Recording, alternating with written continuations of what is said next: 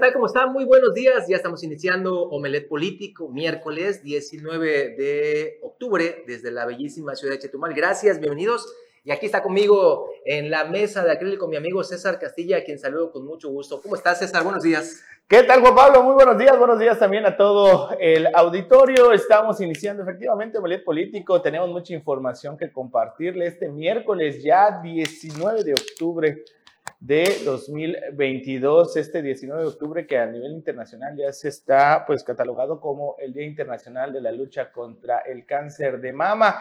Hay eh, varias eh, campañas de salud, incluso el día de hoy por la tarde, eso de las 6 de la tarde, va a haber ahí una campaña de salud en el Parque de las casitas donde usted puede acudir, donde se van a realizar también citas para hacer este tipo de prácticas, más bien los exámenes, las mastografías, así como también se va a aplicar la vacuna para la influenza para menores de 6 años, incluso también otro tipo de eh, exámenes médicos que se van a estar realizando como parte de esta campaña por el Día Internacional de la Lucha contra el Cáncer. Si usted pues tiene ahí un tiempo para poder acudir a estas campañas de salud, dése una vuelta por el Parque Las Casitas acá en Chetumal para que pues reciba estos, eh, estos apoyos que se están dando por parte de la Secretaría de Salud. Fíjate, César, aquí también me gustaría hacer ah, una, una, una acotación sobre esto de la del día o de esos estudios que se están realizando para las mastografías, para las damas y todo ello, también para los hombres, ¿eh? hay, que, hay que puntualizar ello,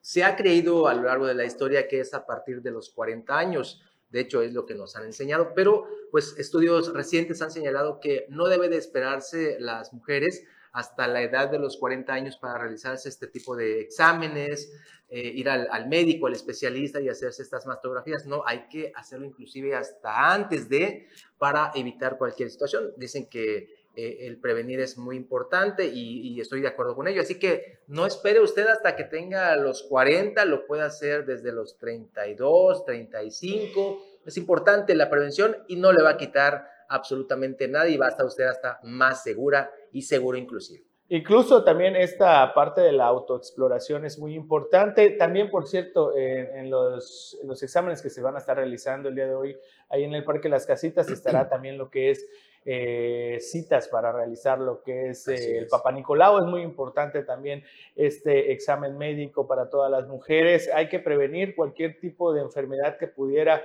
pues acabar con la vida. Hay que hablarlo tal cual como es. El cáncer de mama es uno de los de las enfermedades que sí pueden ser curables si se detecta a tiempo. Entonces es importante, como bien comentó mi compañero Juan Pablo, si eh, hay, no hay que esperar hasta cumplir los 40 años para poder pues, realizarse este, este tipo de exámenes. Muy bien, anoche eh, pues siempre iniciamos con cuestiones de este tipo por la gravedad y por la primicia que quedamos con ello, ¿no? Aquí en la capital de Quintana Roo, Chetumal, otra balacera, sí, otra más de estas que preocupan a los ciudadanos, a la gente y más a aquellos que lo viven de cerca, de los que están en primera línea y escuchan las, la balacera, el zumbido y todo ello. Anoche aquí en la, en la capital de Quintana Roo, se dio lamentablemente otro hecho de este tipo. Así es, fue en la colonia 8 eh, de octubre, de hecho muy cerca de aquí de las de las instalaciones y estudios de Canal 10. Eh, esto ocurrió en la avenida Javier Rojo Gómez entre José Vasconcelos y Bugambilias. Ahí es donde inició pues, lo que es el, enfrentamiento o el intercambio de bala.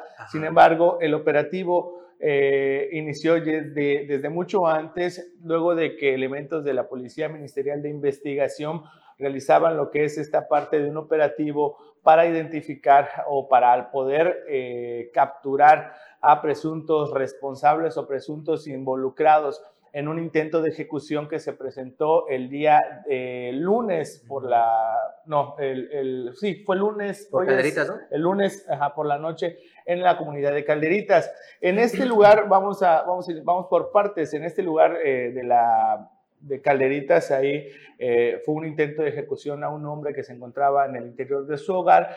Esta persona y los testigos habían señalado de que los presuntos responsables iban a bordo de un vehículo Zuru color blanco sin placas de circulación. Esto fue, estas son imágenes, gracias a nuestra querida producción, estas son imágenes de calderitas. Ahí ah, fue el intento de ejecución donde una persona resultó afortunadamente solo con un impacto o una lesión de proyectil de arma de fuego en la pantorrilla. Hay que mencionar que este sujeto pues eh, solo fue atendido de manera prehospitalaria, pero no fue trasladado a un hospital para recibir lo que es la atención médica. Tampoco eh, quiso pues eh, la intervención de la policía ministerial y mucho menos de la policía Quintana Roo, quienes pues intentaron levantar lo que era su declaración respecto a los hechos. Este sujeto se encerró en su domicilio y no quiso salir. Ahí los elementos también del área de peritos de la fiscalía pues realizaron lo que son las diligencias, levantaron los casquillos percutidos y se retiraron del lugar. Esto ocurrió el lunes. El día de ayer los elementos de la policía ministerial ya realizaban lo que es este pues este operativo y lograron ubicar a este, este vehículo Suru eh, antes de llegar a lo que era la avenida Insurgentes. Ahí le empiezan a dar alcance, estos sujetos se dan, percatan de la presencia de la policía ministerial y emprenden la huida. Llegando ya a esta intersección entre la Javier Rojo Gómez, entre José Vasconcelos y la Bugambilias, una de las camionetas en las que iban a bordo elementos de la policía ministerial logran darle un cerrón a este vehículo y ahí es donde se desencadena lo que es la, balacera. Desde el interior del Suru inician las primeras detonaciones, de ahí se baja un sujeto, también elementos de la policía ministerial, y, e inicia lo que es el intercambio de bala. Eh, lamentablemente, entre, eh, pues ahí, entre el enfrentamiento, pues los policías ministeriales repelen lo que es la agresión. Se vuelvo a reiterar, hay intercambio de disparos, vecinos del lugar, incluso hasta donde tenemos ahorita la información de manera oficial, es de que se escucharon al menos 20 detonaciones de arma de fuego. El intercambio de bala duró más de dos minutos y ahí estuvieron eh, estos delincuentes. Ahí vemos el momento en el que uno de los elementos de la policía ministerial eh, se va a correr a resguardarse en este domicilio que está exactamente en la esquina de la José Vasconcelos con Javier Rojo Gómez. Ahí es donde están disparando contra el, el, el vehículo Suru. Y en este lugar, pues lamentablemente una de, una de las personas que iban al interior de este vehículo era una mujer, del Suru era una mujer quien pues fue, eh, pues falleció en el intercambio de bala y dos de los presuntos delincuentes resultaron con heridas al parecer de gravedad. Fueron atendidos por elementos de la, bueno, por paramédicos de la Cruz Roja, quienes lo trasladaron de inmediato a un hospital donde fueron custodiados ya por elementos de la Policía Ministerial. Hasta el momento tenemos entendido que ya están fuera de peligro, pero pues están pues ya pues prácticamente detenidos. Esta fue lo que ocurrió el día de ayer, esa es la información que tenemos de primera mano. Posteriormente, la Fiscalía General del Estado, a través de sus cuentas oficiales de redes sociales, dieron a conocer que en, eh, eh, en el enfrentamiento ningún elemento de la Policía Ministerial pues, resultó con lesiones, pero pues sí una mujer perdió la vida. E, esta, solamente para, para ir armando este rompecabezas policíaco, César, esta mujer eh, iba en el interior del vehículo que pues agrede, inicia estos disparos es hacia los elementos, ¿no? O sea, quiero creer que es parte también de este grupo delictivo, quiero creer, y eh, pues, pues sí, eh, yo, yo soy de los que piensan que pues ni modo de que te quedes así dando, mandándole besitos a estos delincuentes así volados, ¿no? Ay, tomen, tomen, ¿no? Esto se tiene que combatir justamente como te están respondiendo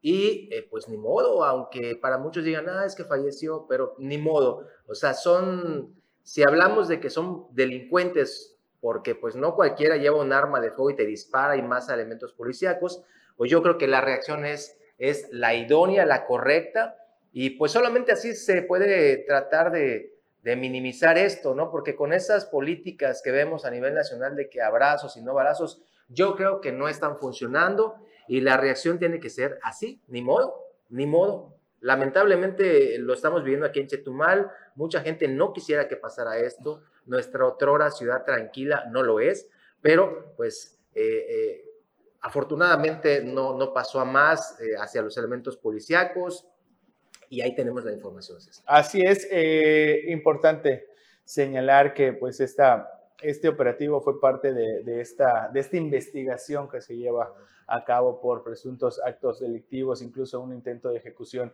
en Calderitas. Eh, esto es parte del operativo. Eh, estábamos exigiendo muchos ciudadanos que se iniciara ya con medidas pues drásticas, incluso medidas ya que se pudieran pues palpar por parte de los ciudadanos en contra de la delincuencia. Esperemos que este tipo de acciones, aunque no sea una situación que está fuera de lugar o fuera de, lo que nosotros como chetumaleños estamos acostumbrados en una ciudad que es muy tranquila, que siempre se ha caracterizado por este tipo de, acciones, de estar muy tranquila la ciudad, incluso por las noches, eh, pero pues desgraciadamente la delincuencia cada vez es mayor en la parte ya sur del estado de Quintana Roo, incluso hemos dado cuenta también de lo que ha ocurrido en la zona Maya, desde Felipe Carrepuerto, José María Morelos, hemos bajado también a Bacalar, eh, Chetumal, pues ya vemos que se están presentando este tipo de actos.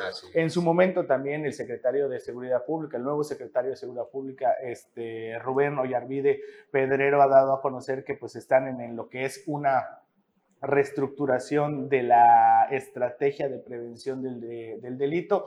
Y esperemos que ya la tengan lista, que ya la empiecen a aplicar, porque realmente la situación como la dejó pues la administración anterior, pues sí, este, fue muy delicada, hemos dado cuenta y, podemos resultar hasta, hasta reiterativos con el tema de las cámaras, pero realmente qué ha pasado con las cámaras, en qué ha ayudado las cámaras, qué, resultados positivos ha dado la instalación de tantas cámaras como dicen que hay en todo el estado, que se menciona hasta más de 2.000 cámaras de videovigilancia que están siendo instaladas en Quintana Roo. Eh, aquí en Chetumal se habla de entre 80 a 100 cámaras de videovigilancia instaladas en toda la ciudad. ¿Qué resultados han dado? Hasta el momento nosotros como medios de comunicación, por parte de la autoridad, no hemos tenido una información real que sea eh, que podamos decir esto, eh, estas, estos, estos aseguramientos, esta, estas personas detenidas fue gracias a las cámaras de videovigilancia.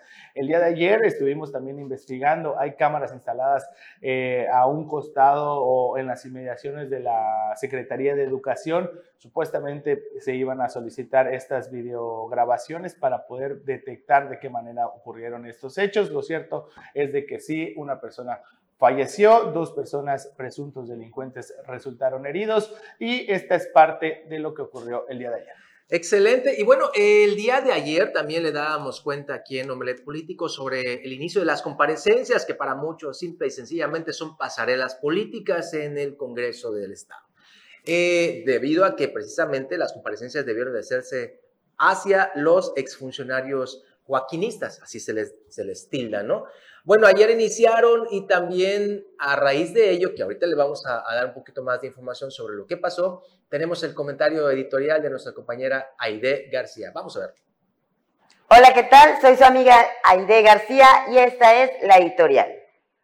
La curiosa enfermedad de la joaquinista Johanet Torres. El corrupto finge ser honorable, pero en su corazón está la podredumbre. Cuesta trabajo creer la repentina enfermedad de la diputada plurinominal del Partido Verde Ecologista de México, Johanet Torres Muñoz, quien se reportó enferma y no acudió a las comparecencias programadas en el Congreso en un momento de escándalo en su vida política. ¿Quién no enfermaría al saber que se descubrió la gravedad de los malos manejos financieros donde era la titular? Y es que es de espanto y para enfermarse el saber que el gobierno de Carlos Joaquín heredó una deuda Quintana Roo de más de 5 mil millones de pesos con proveedores. La ex titular de la Secretaría de Finanzas y Planeación de Quintana Roo,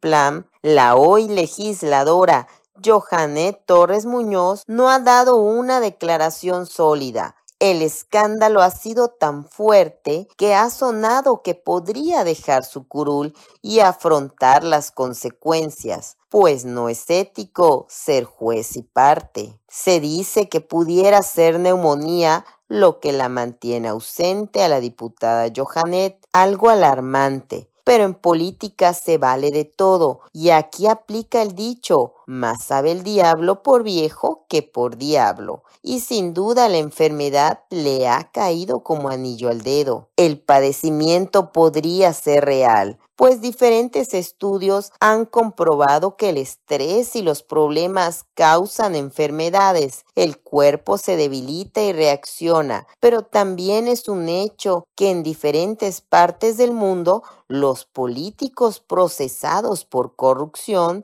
han adoptado la desagradable manía de fingir una enfermedad para evadir la justicia. Los diputados y compañeros de Johanet, al estilo descarado y con sed de protagonismo, pretenden cuestionar a fondo al recién designado titular de la CEFIPLAN, Eugenio Segura Vázquez, quien este martes a mediodía comparecerá y ya deberá tener un mejor panorama de la situación que le fue entregada y pedir mantener o ampliar su presupuesto. Vaya teatro que le van a montar los diputados con aplastante predominio de la cuarta transformación.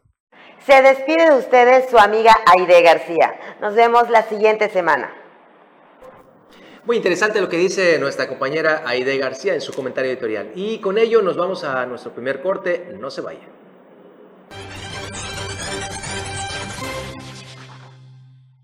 Ya estamos de regreso, muchas gracias eh, en la segunda mitad, bueno, no, perdón, en el, primer cuarto de este programa y saludamos a mi estimado amigo Anuar Moguel. ¿Cómo estás, Anuar? ¿Qué tal, Juan Pablo? Muy buenos días, buenos días, César. Sobre todo a usted que ve Omelet Político cada mañana, buenos días. Oigan, antes de que pasemos ya con el tema de las comparecencias, el día de ayer estuvo circulando a través de redes sociales un video de plano que eh, puede causar hasta coraje, pero pues esta es la clase de políticos, diputados que tenemos aquí en Quintana Roo.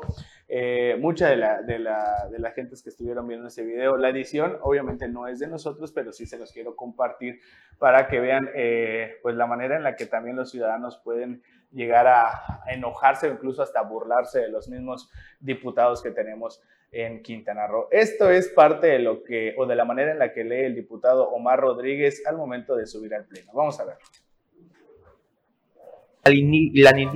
inaliable o el investment infrastructure, infrastructure, infrastructure, es inalible, inembargable. Del circulito, del circulito. Personas con patología con excepción de soberanía para garantizar, garantizar ya vale madre la vida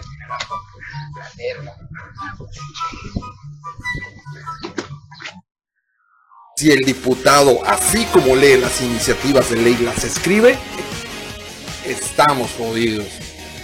Pobre Quintana Roo.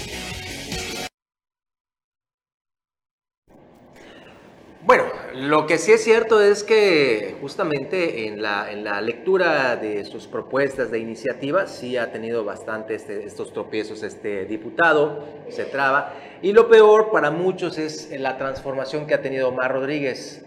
De hecho, cuando estaba en, sí, bueno, cuando estaba en, campaña, eh, así como que, ay, vengan todos y demás, cuando ya estaba casi terminando la campaña, es que da el, el, el, el vuelco. El cambiazo. El cambiazo ya se sabía ganador y es que empieza a repeler a la gente. Arrogante. El, trato arrogante, soberbio. Y justamente por ser de Morena es que se le está diciendo que, pues bueno, estos no son parte de los principios de la 4T, ¿no? Que además de que no robar, también es el trato hacia, hacia la gente. bueno, si, quieres, si quieres tener carrera política, que hay que decirlo, llegó ahí apadrinado. Así es. Pero después de eso ya nada le garantiza que pueda seguir creciendo si no tiene ese contacto con la gente. Número dos, ¿cómo no se va a transformar el diputado si luego hay gente que le hace eh, el, ¿cómo dicen?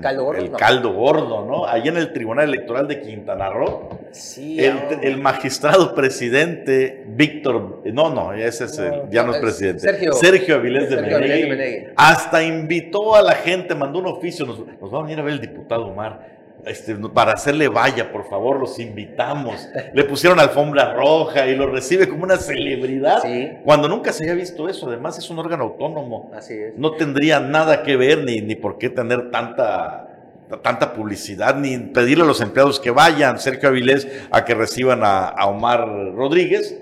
No sé, tendrá que ver esto con el coqueteo para el presupuesto. A- a- a lo o mejor tendrá que ver por la comparecencia. O a lo mejor piensa que Omar Rodríguez tiene futuro político y que puede tenderle la mano o los Pues primero que aprenda a leer, futuro. ¿no? Sí. Invariablemente se vio muy mal Sergio Avilés allí con, haciéndole el caldo gordo en el tecro, casi, casi te digo, dándole trato de, de, de visitante distinguido, invitando por oficio, invitando a la gente. Tenemos la visita. Es más, tengo el oficio por ahí, a ver si lo, A ver si lo podemos rescatar. si lo encuentro. Bueno, Pe- pero regresando al punto. No hay que ser también tan, tan duros con Omar, a lo mejor no tuvo una buena educación. Allí en la escuela donde trabajo en la tarde hay espacios. Podemos apoyarlo con todo gusto. no, de verdad. No, o sea, y no es de... de- de- de- Una hora, dos horas que vaya, no problema. Le enseñamos a leer en voz alta. No es denostativo, No, claro pero es no. bueno que aprendan a leer. Lo hizo Silvia de Los Ángeles Vázquez Pérez, lo hizo después la otra diputada. Aprendieron a leer y a escribir. O sea, no es malo, Omar, que lo hagas. Un cursito de, de, de ahí, de, de De lectura, sí, de más lectura, que de de redacción. lectura. Y si no, pues también, así como está, puede optar por eh, buscar la posibilidad de estar en las mañaneras leyendo las mentiras de, de la semana. ¿no? Porque ¿Y qué es el- teleprompter, la, misma línea? las mentiras, porque lee igualito.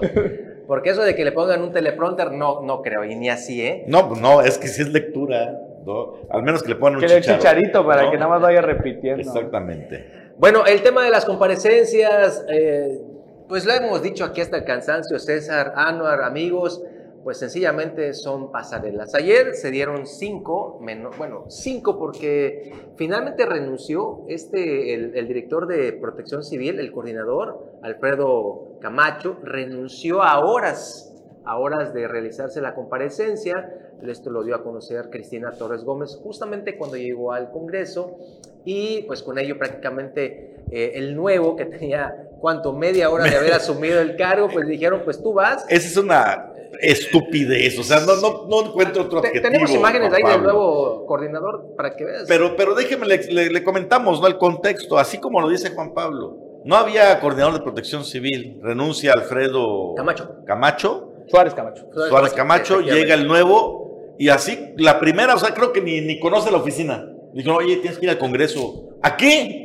A comparecer con De los hecho- diputados. de hecho- ¿Qué, qué voy a decir? Sí, no conoce la oficina, no estuvo en coordinación de protección civil. No, por eso llegó Es empresario, ¿no? Es, empresario, empresario. es consultor en temas de protección Eh, civil. Por ahí lo, cuestionaron, este, Isaac Canix sobre contratos, porque pues daba el servicio del ayuntamiento de Benito Juárez, Sí. o lo da. Pero bueno, el caso es que llega y a la media hora ya lo sienta en el banquillo, en lo cual es una reverenda estupidez. ¿Qué va a decir el señor? O sea, tengamos un poquito de criterio, señores diputados, ¿no? Esa, esa comparecencia tenía todo, eh, digamos que todos los elementos para que se cancele. O sea, no tenía Así ningún es. caso, no vas a escuchar ninguna información importante, ni siquiera sobre el plan de trabajo, porque el señor tiene conocimiento en el área, pero tiene media hora sentado en, en la posición.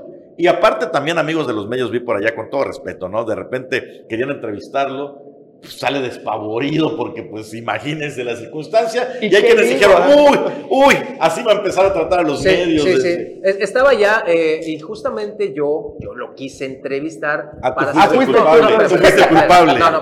Pero lo quise entrevistar por un asunto. Le dije, ¿quién eres? O sea, ¿de dónde vienes? ¿A qué y ¿Para vienes? dónde vas? ¿Cómo te llamas? Sí, ajá, ¿Cómo te llamas y para dónde vas? No era básicamente para, para indagar cuál va a ser tu trabajo, sino simplemente, oye, ¿de dónde vienes? se ¿Has presente más bien, ¿no? Preséntate, ¿cómo te llamas? Ni siquiera sabíamos de ello y por eso fue que ya después otros compañeros igual lo estuvieron increpando más, pero eh, se necesitaba saber quién estaba llegando a la coordinación de protección civil. El chiste es que estas, eh, y por cierto, Anuar César, eh, la de protección civil eh, se hizo un ratito, se, se pospuso para próximas fechas porque Pues pues, sí. no, no convenció a los, a los que, ¿Qué vas diputados. a convencer? O sea, ¿qué vas a decir? Caramba. Si los que llevan un mes o tres semanas en el cargo están en una situación completamente incómoda, imagínate, imagínate que lleva media hora, ¿no? La que sí estuvo muy buena eh, y más a ratito ya tendremos la información más completa en los noticiarios que dirige César, pues es la de Irazú Sarabia May. le aplaudieron a rabiar a algunos diputados, le decían excelente información la que nos ha mostrado eh, secretaria y demás. Ándele. Y de verdad, o sea, sí es cierto, es nueva la, la- la funcionaria, tiene unos, unas semanas en el cargo y todos quisiéramos que los anteriores, en este caso William Conrado, hubiera estado allá en el banquillo, no ellos, no Claro. estos nuevos funcionarios. Pero tampoco es para que el diputado o la diputada le diga excelente trabajo. Sí, Pero, pero ¿dónde ¿qué, qué, qué hizo como para que la aplaudieran? Digo, tú que estuviste es- ahí. estuvo dando. no, no vi. Ahí está. no vi las eh, comparecencias.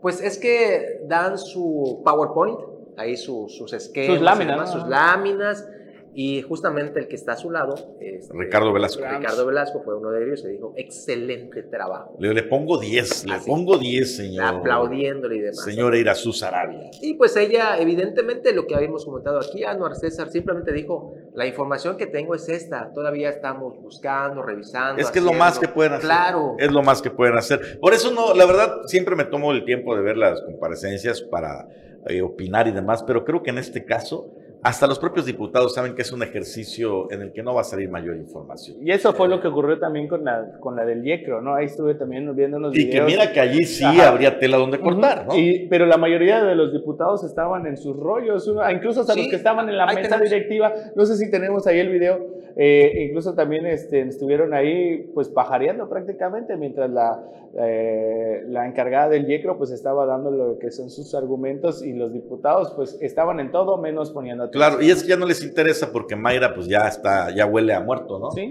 Eh, Pues sí, se escucha feo, pero políticamente Noviembre. ya termina su 20 periodo. 23 de noviembre. Ya dice, ya Tenemos está, el, ya. el video. Listo, no sé se si acabó. No, y además, eh, eh, los temas que le preguntaron a Mayra San Román como presidenta todavía del IECRO fue esta propuesta del presidente de la reforma político-electoral, donde señala la desaparición de los OPLES, en este caso del IECRO a nivel Quintana Roo y también del Tribunal Electoral, lo que mencionamos hace un ratito a Anuar Muguel, del TECRO, pues son Es organismos. que- polémico, pero déjame me pronuncio a favor. Sí, sí, sí, sí. No, pues ¿De imagínate. qué sirven? En, en Quintana Roo tenemos el INE y tenemos el, El IECRO, y las dos hacen la, la Y elección. tenemos el TECRO que nunca le hacen caso, siempre O sea, se van a la de siguiente, Jalapa. a Jalapa y a, a las superiores. ¿Para qué rayos lo tienes? ¿Y cuánto de presupuesto maneja cada Una la año? nota, Una lana. una la nota. Bueno, vámonos un corte, regresamos con más información.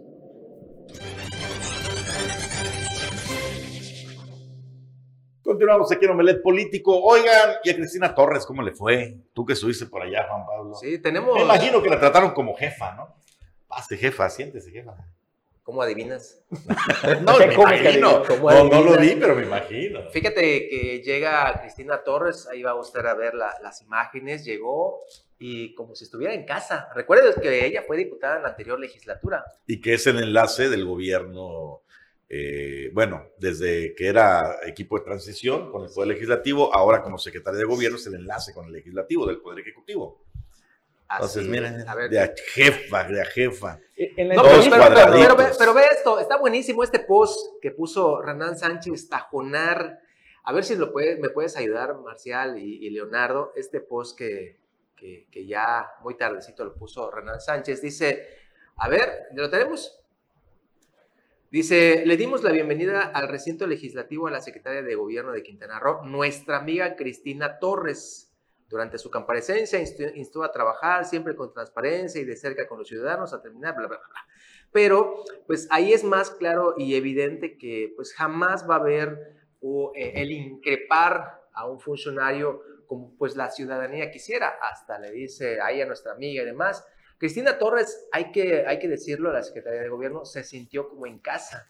Así, no hubo cuestionamientos por parte de los legisladores y se la llevó tranquilita. Como, como eh, se preveía, ¿no? O sea, estas comparecencias fueron miel sobre hojuelas. Vamos a ver el siguiente año, a ver si ya hay, eh, pues, contenido.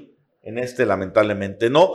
Llamó mucho la atención, poderosamente la atención, la falta de presencia ya desde hace varios días de la diputada Johanet Torres Muñoz, diputada del Partido Verde, cuyo nombre pues ahorita está en un vendaval de señalamientos y de presiones políticas seguramente por el tema de pues el manejo financiero que se dio en la anterior administración y la abultada deuda a proveedores. Siempre se da Y pues siempre se supo, ¿no? Que finalmente Johanet, aún con el blindaje de que da la diputación local, pues tendría una situación incómoda eh, dentro de esta, de esta circunstancia. Johanet Torres, al parecer, tiene problemas de salud, se habla de que es un problema respiratorio. Y bueno, pues le deseamos pronta recuperación. Finalmente, eh, antes, antes, que nada, está la dignidad y, la, y la, la, salud. Le deseamos pronta recuperación a la diputada Johanet Torres. No sabemos si esto tenga que ver, muchos han especulado, es por la situación política, puede ser. El cuerpo reacciona finalmente a, ante, la presión, pero sí llamó mucho la, la falta de asistencia de la, de la diputada Johanet, que está ahorita en la mira de todos.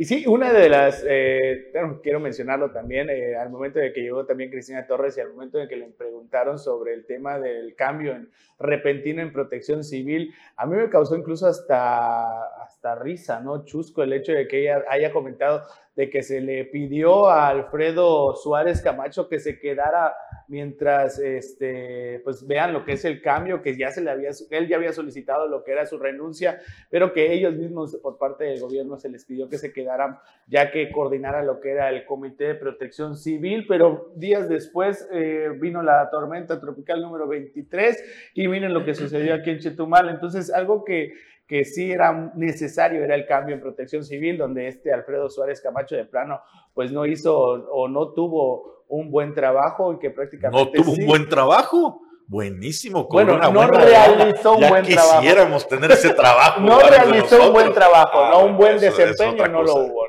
Plano es lo que, lo que hay que sí mencionar, pero sí es algo, una declaración por parte de la secretaria de gobierno que pues de plano sí era importante hacer ese cambio. Y ahora el tema, eh, también Cristina Torres fue cuestionada por compañeros de la prensa, ahí no sé si estuviste Juan Pablo, sobre los antecedentes del nuevo director de protección civil y como que no quería soltar prenda, ¿no? Finalmente dijo que era una empresa y se supo que tiene contratos o que dio, tuvo contratos con el Ayuntamiento de Benito Juárez, entre otros. Era consultor en materia de protección civil. Es decir, tiene la experiencia, pero el tema de que sea proveedor de un gobierno municipal, pues salta y brinca y algunos se preguntan si no es un conflicto de intereses. Hay un punto aquí. Sí somos muy muy específicos cuando hablamos del tema de conflicto de intereses, menos en las direcciones de infraestructura. Porque direcciones de infraestructura, obras públicas y demás, casi siempre, en este caso, que yo sepa, Irazú Sarabia no tiene constructora hasta ahorita. A lo mejor al rato nos enteramos que ya tiene una. Ella. Pero la mayoría de los que han estado al frente de estos organismos son constructores. Bueno, el presidente de la CEMIC renunció para una subsecretaría. El que fue, el que estaba, no sé si siga eh, Guillermo Canul como director de infraestructura en salud, también es constructor. Los directores, el, que estaba en Lifecro, Abraham Rodríguez, ingeniero, pues conocidísimo constructor. Entonces, todos los constructores acaparan estas posiciones que representaría un conflicto de interés, misma situación que se halla con el de protección civil, pero entonces no parece ser un impedimento para que ocupen estas posiciones. O en su defecto, sus familiares más cercanos, ¿no? Digo, si tú como secretario o secretaria, pues te van a dar una titularidad, en este caso de obras públicas, pues no sé. Ahora, ante no sé quién pueda de tu círculo más cercano también eh, tener algún Exactamente. En la comparecencia del de, Protección Civil, le preguntan sobre estos contratos, él dice que tenía. Tenía, hasta el domingo. Hasta el domingo. O sea, como que a lo mejor dijeron, bueno, ya le importa los contratos para, para no generar ningún tipo de esta situación. Pero bueno, ahí es un tema de, de discusión. Fíjate que igual eh, Cristina Torres habló eh, previo a su, a su plática que tuvo con los diputados sobre estas notarías también que se han vuelto, eh, pues igual, un tema a comentar entre los compañeros periodistas, las que se entregaron en la recta final de Carlos Joaquín, en teoría, ¿no?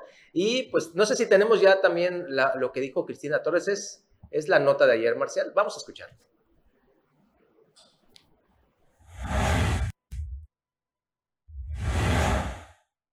Cristina Torres Gómez compareció ante diputados locales en la legislatura. No hubo mucho que mencionar, salvo que desde la Secretaría de Gobierno se analiza la entrega-recepción, del que se tiene todavía más de 40 días para revisar y llegar a un resumen de todo lo encontrado. La Secretaría de Gobierno, Cristina Torres Gómez, llegó a la sede del Poder Legislativo la tarde de este martes junto a su equipo de colaboradores. Luego de una espera en los cubículos de los diputados, salió al Pleno donde fue cuestionada por los Diputados. Uno de los puntos a tocar fueron las notarías entregadas por la pasada administración de Carlos Joaquín González, mismas que se están revisando para ver el estatus legal y si se entregaron conforme a derecho. Se revisan la conciencia, se hacen las observaciones. Recuerden que tenemos 60 días para poder emitir eh, estas observaciones. Si mi cuenta no sale mal, vamos como el día 24, 23. Entonces todavía eh, estamos a conciencia revisando todo. No hay un solo tema que no se revise a conciencia. Alfredo ya había avisado eh, le solicitamos que se quedara cuando teníamos la emergencia de la tormenta y luego pues él decidió que ya, ya sus tiempos personales eran para, para ya tener que irse, ¿no? ¿Qué va a pasar ahora? No, ya hay un nuevo, ya, hay un nuevo director que está en unos momentos más este, asumiendo el, el cargo. Antes de su comparecencia, la funcionaria anunció cambios en la coordinación de protección civil, donde el anterior director, Alfredo Fuentes, renunció a esta posición. Además, pidió paciencia para, en unas semanas más, dar a conocer cómo le dejaron la Secretaría de Gobierno por su antecesor, Arturo Contreras Castillo. Para Notivisión, Juan Pablo Hernández. Ahí está lo, lo, que se vivió. Hoy también habrá comparecencias, si no me equivoco, son cinco, ¿verdad, César? Eh, Anuar, cinco comparecencias tendremos el día de hoy. La, pues creo que la más importante, sin, sin menospreciar a las demás, es la de las 12 del día con Eugenio Segura. En la sí, evidentemente esa es la que va a estar todo el mundo atento por lo que pueda informar Eugenio Segura. La agenda de hoy está de la siguiente mañana, bastante abultada la agenda de, de, los diputados. A las 9 de la mañana abrió actividades la Comisión de Desarrollo Indígena, a las 10 tendrán reunión la Comisión de Medio Ambiente y Cambio Climático, a la misma hora la Comisión de Derechos Humanos, se realizará un conversatorio sobre el cáncer de mama, sí. esto en conmemoración del Día Internacional de la Lucha contra el Cáncer de Mama, que es hoy, 19 de octubre, a nivel internacional. A las 11 tendrán sesiones Comisión de Justicia y Comisión de Movilidad y luego a partir de las 2 de la tarde empiezan las comparecencias. Empiezan. Eh, primero, Alma Delfín Alvarado Mo, ¿la conocen? Ah. Es la del el Instituto Quintanarroense de la Juventud. No, Aquella no, que no. dijo que, tienen, que no quiera ningún colaborador que hable mal de AMLO porque tiene aspiraciones políticas. Entonces la de la Cefiplan se... Sí. Espérate, es a las 2 de la tarde. A las 4 de la tarde comparece la titular de la Secretaría del Trabajo y Previsión Social, Ajá. maestra Flor Ruiz Cosio. Sí. A las 6 de la tarde estará, si sí, no hay Cefiplan hoy, ¿eh? Linda Cobos, Linda Cobos, de Desarrollo Agropecuario Rural, y a las 8 cierra Carlos el maestro Manuel. Carlos Manuel Gorosica Moreno de la SEC. No, no es la SEC. La modificaron, ¿verdad? La modificaron. Ah, de último momento, creo que ayer sí lo estuvieron realizando. Pues ahí está, esas son las que estarán el día de hoy. Sí, porque eh, esta es lo original. Ajá. Obviamente de esta se quitó la Cefiplan, quedó para otro día. Entonces a partir de las 2 de la tarde. A partir de las 2 de la tarde. Eh, en la agenda que enviaron apenas hoy en la mañana, es la más actual, ya no aparece la, eh, la comparecencia de la Cefiplan. Hay que ver a qué día se, pasa. Bueno, pues nos vamos a ir a nuestro último cortecito. No se vaya, regresamos.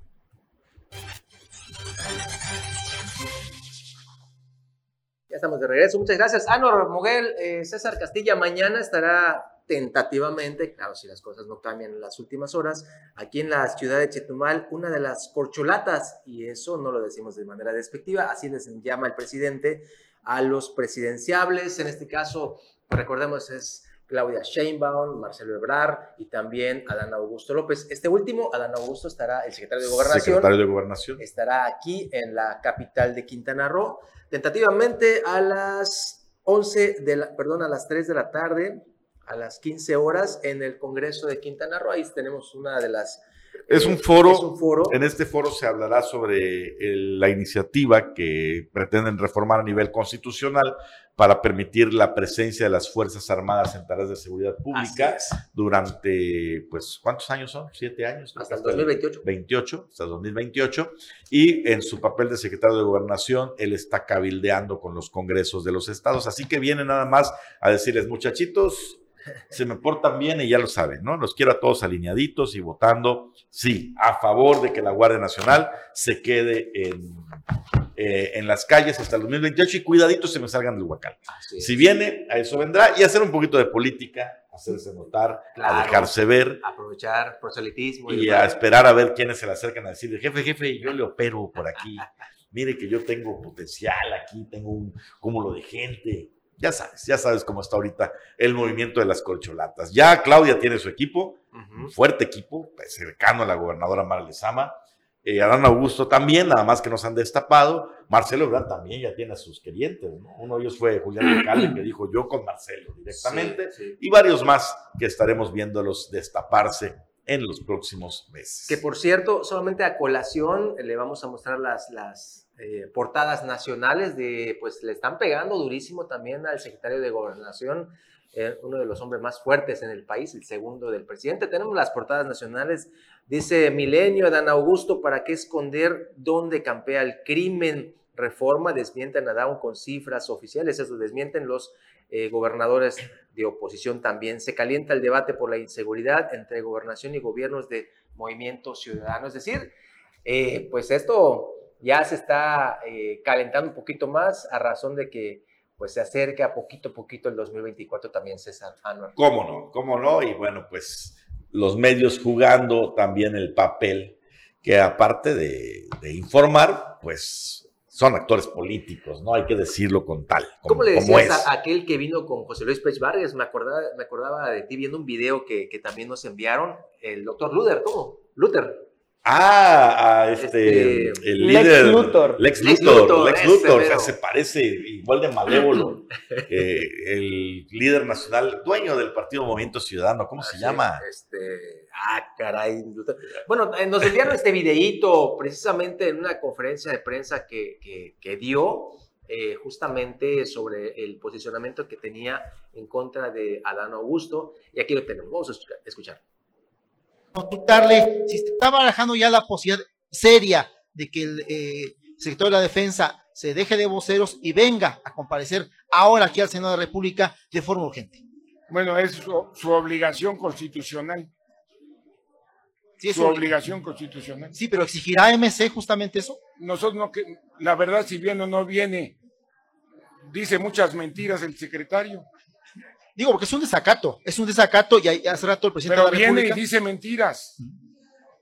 pero obligarlo a, a que, a que a obligarlo finalmente, porque es su, es su obligación venir aquí. Claro, es su obligación. Pero no, eh, el debate nuestro no es ese. Si viene o no viene es intrascendente. Como nosotros no hablar con el gobierno también no tiene ninguna, ninguna motivación hablar con un gobierno que hace todo lo contrario a lo que había ofrecido. El secretario de Defensa, que ha tenido cinco años autorización del Senado para que coadyuvara en materia de seguridad, ha dado pésimos resultados.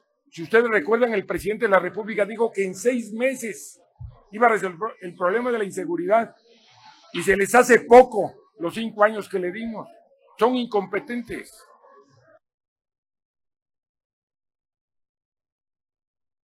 Habló Bastante delgado, delgado, o sea, Ranauro. nos había ido el nombre de Lex Efectivamente. Luthor, le queda el personaje, pero mira, al tiro. Y también otro dato, nada más para complementar, la comparecencia de Eugenio Segura, titular de la CEFIPLAN, se aplazó hasta el próximo 26 de octubre. 26 de octubre, mira, todavía Un falta. chance, un chance más para que siga, siga Estudiando sacando ahí. notas. ¿Qué Bueno, y pasamos Vamos a, a- a- a otro tipo de información y de nueva cuenta agradezco a toda la gente que nos sigue, que nos ve, que nos manda sus fotografías.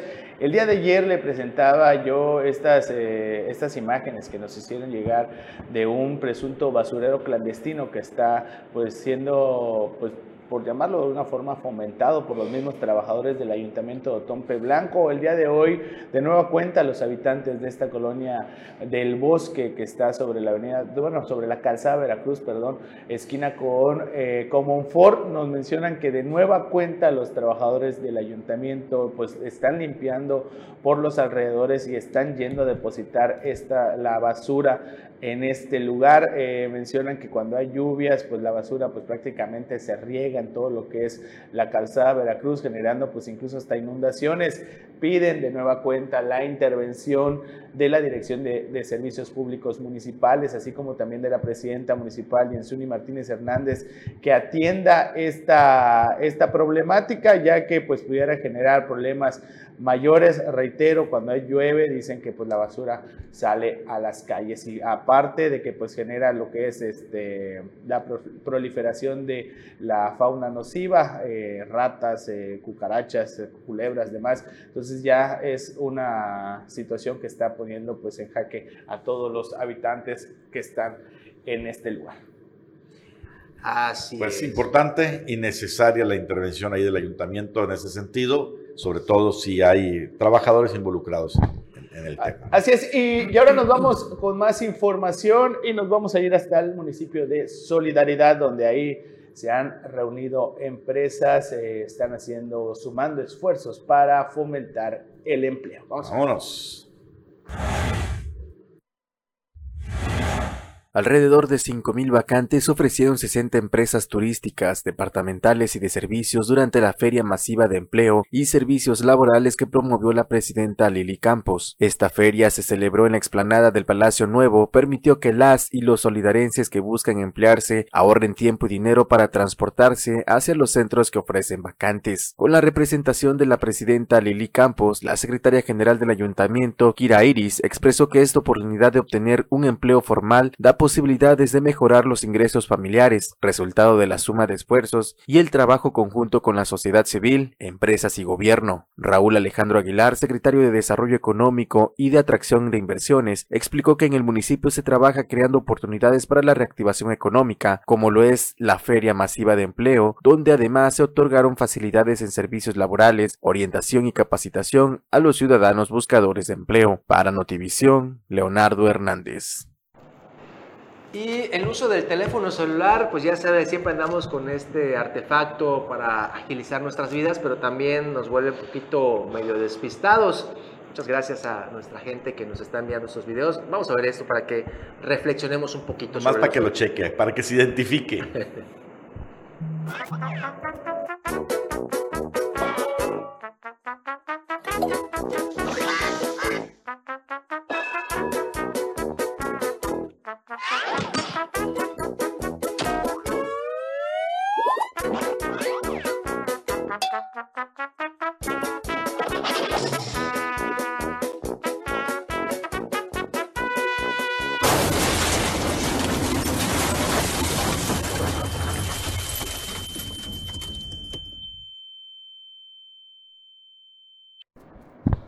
Muy cierto. Es una realidad, ¿eh? Y bueno, pues a los periodistas que somos muy adictos a eso, también hay que poner mucha atención. Gracias por acompañarnos hoy en Omelet Político, compañeros. pues un gusto como cada mañana estar aquí con ustedes. Nos vemos mañana. No se pierda mañana Omelet Político en punto de las nueve.